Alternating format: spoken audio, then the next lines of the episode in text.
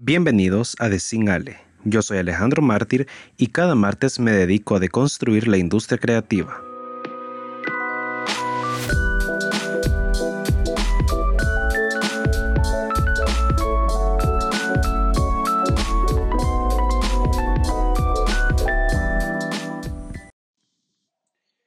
Wow, ni por dónde empezar. O sea, habitualmente tengo preparado un guion, pero hoy voy a ir más rollo freestyle, así que espero no diluirme.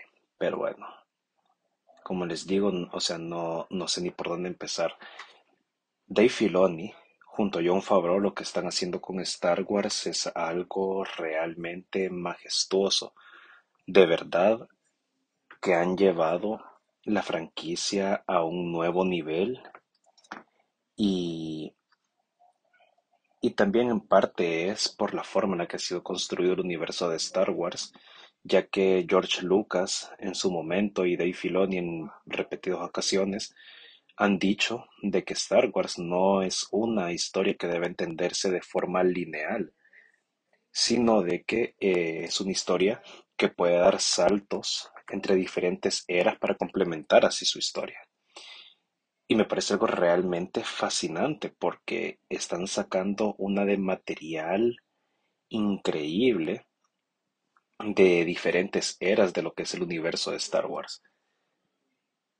La serie de Boba Fett, bueno, The Book of Boba Fett, aunque estuvo entretenido, siento que le faltó un poco como serie individual, algo de lo que muchos se han quejado. Sin embargo, también, porque, o sea, muchos dijeron de que era em, como una continuación del, del Mandalorian, que no, que no parecía ni la serie de Boba Fett, pero hay que recordar de que es justamente eso. The Book of Boba Fett es, un, es una, es una miniserie spin-off de The Mandalorian.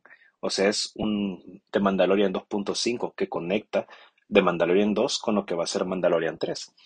Así que realmente no, no, no es tanto problema que que el mando haya aparecido en la serie con Grogu. Sorry por el spoiler. Pero sí, en términos generales yo siento que sí le faltó un poquito de pegada a la serie como tal, ya que tuvieron que recurrir al mando para pues dar ese levantón y meter hype por todo lo alto.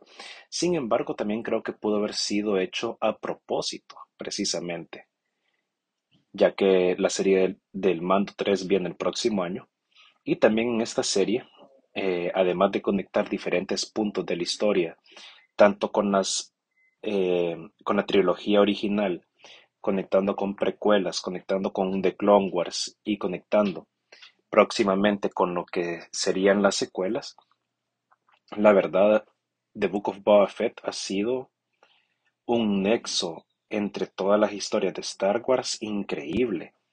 Ha tenido mucho fanservice, o sea, esta serie fue hecha por y para el fan. O sea, increíble, o sea, ha sido de verdad increíble. Sobre todo los últimos tres episodios de la, de la microserie han sido lore puro de Star Wars, que nos resuelve muchas cosas, nos deja nuevas incógnitas, nos deja el hype por los cielos para las nuevas series, tanto de Obi-Wan como la de Ahsoka. Eh, por fin pudimos ver el final ya de algunos personajes y también pudimos ver otras cosas. Es- Estuvo realmente muy interesante y, es a lo que voy, o sea, el trabajo de Jon Favreau junto a Dave Filoni eh, en Star Wars desde que es de Disney ha sido increíble. Si bien la franquicia no empezó con el mejor pie cuando fueron adquiridos por Disney, porque o sea, soy súper fan de Star Wars, pero realmente las secuelas tienen más sabor a Disney que sabor a Star Wars. Y es un poco inevitable, pero bueno, se han redimido con todas las nuevas series de lo que ahora se conoce como el Filoniverse. Y siento que van por muy, muy buen camino. hay varias series que vienen que van a terminar de complementar esta historia. O sea, a mí me vuela la cabeza solo imaginarme el momento en que en la serie de Ahsoka, Ahsoka hable con el fantasma de Anakin. O sea, eso va a ser algo de verdad que haga explotar la cabeza. De ahí, por otro lado, la serie de Obi-Wan, que, que, se ubica cinco años después de que Anakin cayó al lado oscuro y se convirtió en Darth Vader. O sea, eso va a ser también algo épico. O sea, vamos a ver otro combate entre Obi-Wan y Vader. Vamos a ver otras facetas, bueno, mejor dicho, otras partes en la vida de Obi-Wan. También la tecnología CGI que han utilizado para rejuvenecer a Luke para la serie de, de, Boba Fett, o sea, también eso ha sido increíble. Aunque también un poco creepy pensar cómo los deepfakes, bueno, en este caso, de, del rostro de Luke, cada vez se ven más y más reales.